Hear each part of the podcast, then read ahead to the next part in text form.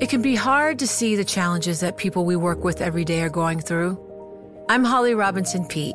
Join us on The Visibility Gap, a new podcast presented by Cigna Healthcare. Download it wherever you get your podcasts. You know success when you see it, or you think you do the people in the spotlight. But what about those small business masterminds who succeed at making their money work harder? They do that by having a business bank account with QuickBooks Money, which now earns 5% annual percentage yield. Making your money work as hard as you do? That's how you business differently. Learn more about QuickBooks Money at quickbooks.com slash 5APY. Banking services provided by Green Dot Bank, member FDIC. Only funds and envelopes earn APY. APY can change at any time. What could you do if your data was working for you and not against you? With Bloomberg delivering enterprise data directly to your systems, you get easy access to the details you want, optimized for higher level analysis, and financial data experts committed to helping you maximize your every move. Our data is made for more, so you can show the world what you're made of. Visit Bloomberg.com slash enterprise data to learn more. Le entregamos todo lo que necesita saber para comenzar el día. Esto es Bloomberg Daybreak para los que escuchan en América Latina y el resto del mundo. Buenos días y bienvenido a Bloomberg Daybreak América Latina. Es viernes 6 de enero de 2023. Soy Eduardo Thompson y estas son las noticias principales. Los mercados están relativamente planos esta mañana a la espera de datos de empleo en Estados Unidos. Se prevé una fuerte creación de empleos y que la tasa de desempleo se mantenga estable. Esto mantendrá la presión para que la Fed deje las tasas altas.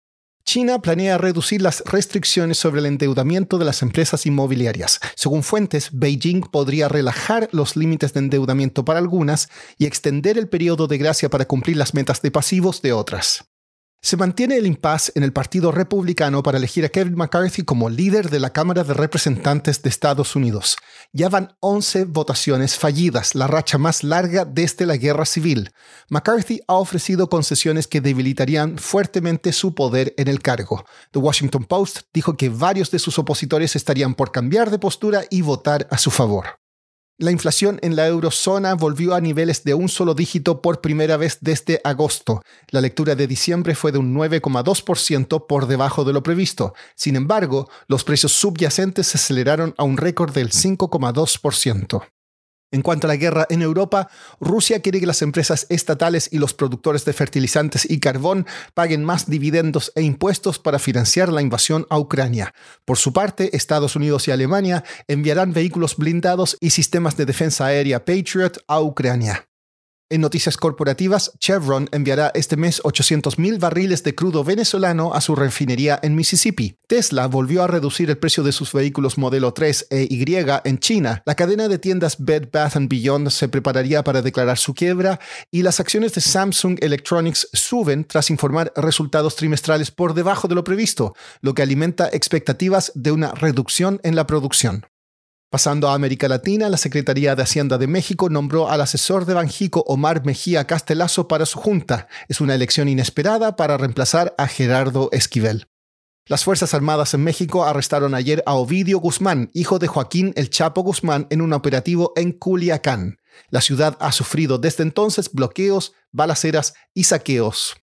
En Chile, el gobierno de Gabriel Boric anunció ayer un nuevo paquete de medidas de ayuda para la población de 2.000 millones de dólares para contrarrestar los efectos de la alta inflación. Esta mañana se informó que la inflación cerró el año en 12,8%, su mayor nivel desde 1991. En Perú, esta semana se reanudaron protestas en distintas partes del país tras la vacancia de Pedro Castillo.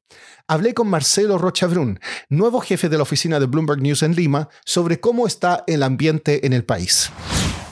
Pues ahora con el año nuevo se han retomado algunas protestas en Perú que habían empezado en diciembre. Estamos viendo algo así como la cola de lo que sucedió en Perú después de, la vacancia del presidente Pedro Castillo que Pedro Castillo fue reemplazado por su vicepresidenta Dina Boluarte y eso generó una ola de protestas en, especialmente en el sur rural del Perú, protestas que demandan, que tienen una agenda un poco variada, pero que demandan en principio dos cosas. Una es el cierre del Congreso, que es un Congreso sumamente sumamente impopular, pero que fue democráticamente elegido.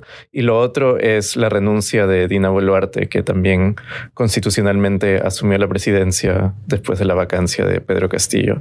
Eh, la situación actual es que Dina Boluarte va a ser presidenta hasta el 2024, dos años antes de que debería acabar su mandato en teoría, y que se van a ir ella y el Congreso a elecciones en el 2024. Ahora hay gente que no está de acuerdo con eso, que cree que se debería ir antes, y las protestas hasta ahora han sido moderadas, no han sido del nivel que fueron en diciembre, pero sí han logrado bloquear una, buena cantidad de carreteras, unas 30 según las estadísticas del gobierno, pero no, no necesariamente las carreteras principales del país. Marcelo, ¿cómo se ve la situación para Dina Boluarte? Sí, es, es, difícil de saber porque Perú es muy volátil, ¿no? Y ella tiene menos, casi un mes en el cargo. Pero en, su primera, en la primera encuesta su aprobación era muy baja, eh, de más o menos 25%.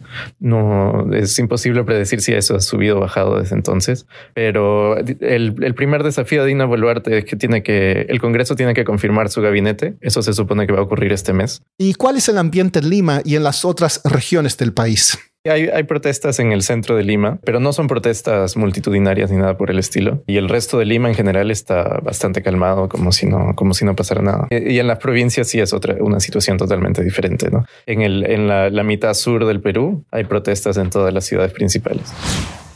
Y para cerrar, la NFL informó que no reanudará el juego entre los Buffalo Bills y los Cincinnati Bengals que se pospuso el lunes después de la horrible lesión sufrida por el jugador Damar Hamlin. La decisión no afectará el resultado de la clasificación de clubes para la postemporada. Eso es todo por hoy. Soy Eduardo Thompson. Gracias por escucharnos. Para conocer todas las noticias que necesita para comenzar el día, revise Daybreak en la app Bloomberg Professional, donde puede personalizar las noticias que desee recibir. También puede suscribirse a la versión solo audio en Spotify, Apple Podcasts o la plataforma de su preferencia. Eso es todo por hoy. Escuche de lunes a viernes Bloomberg Daybreak.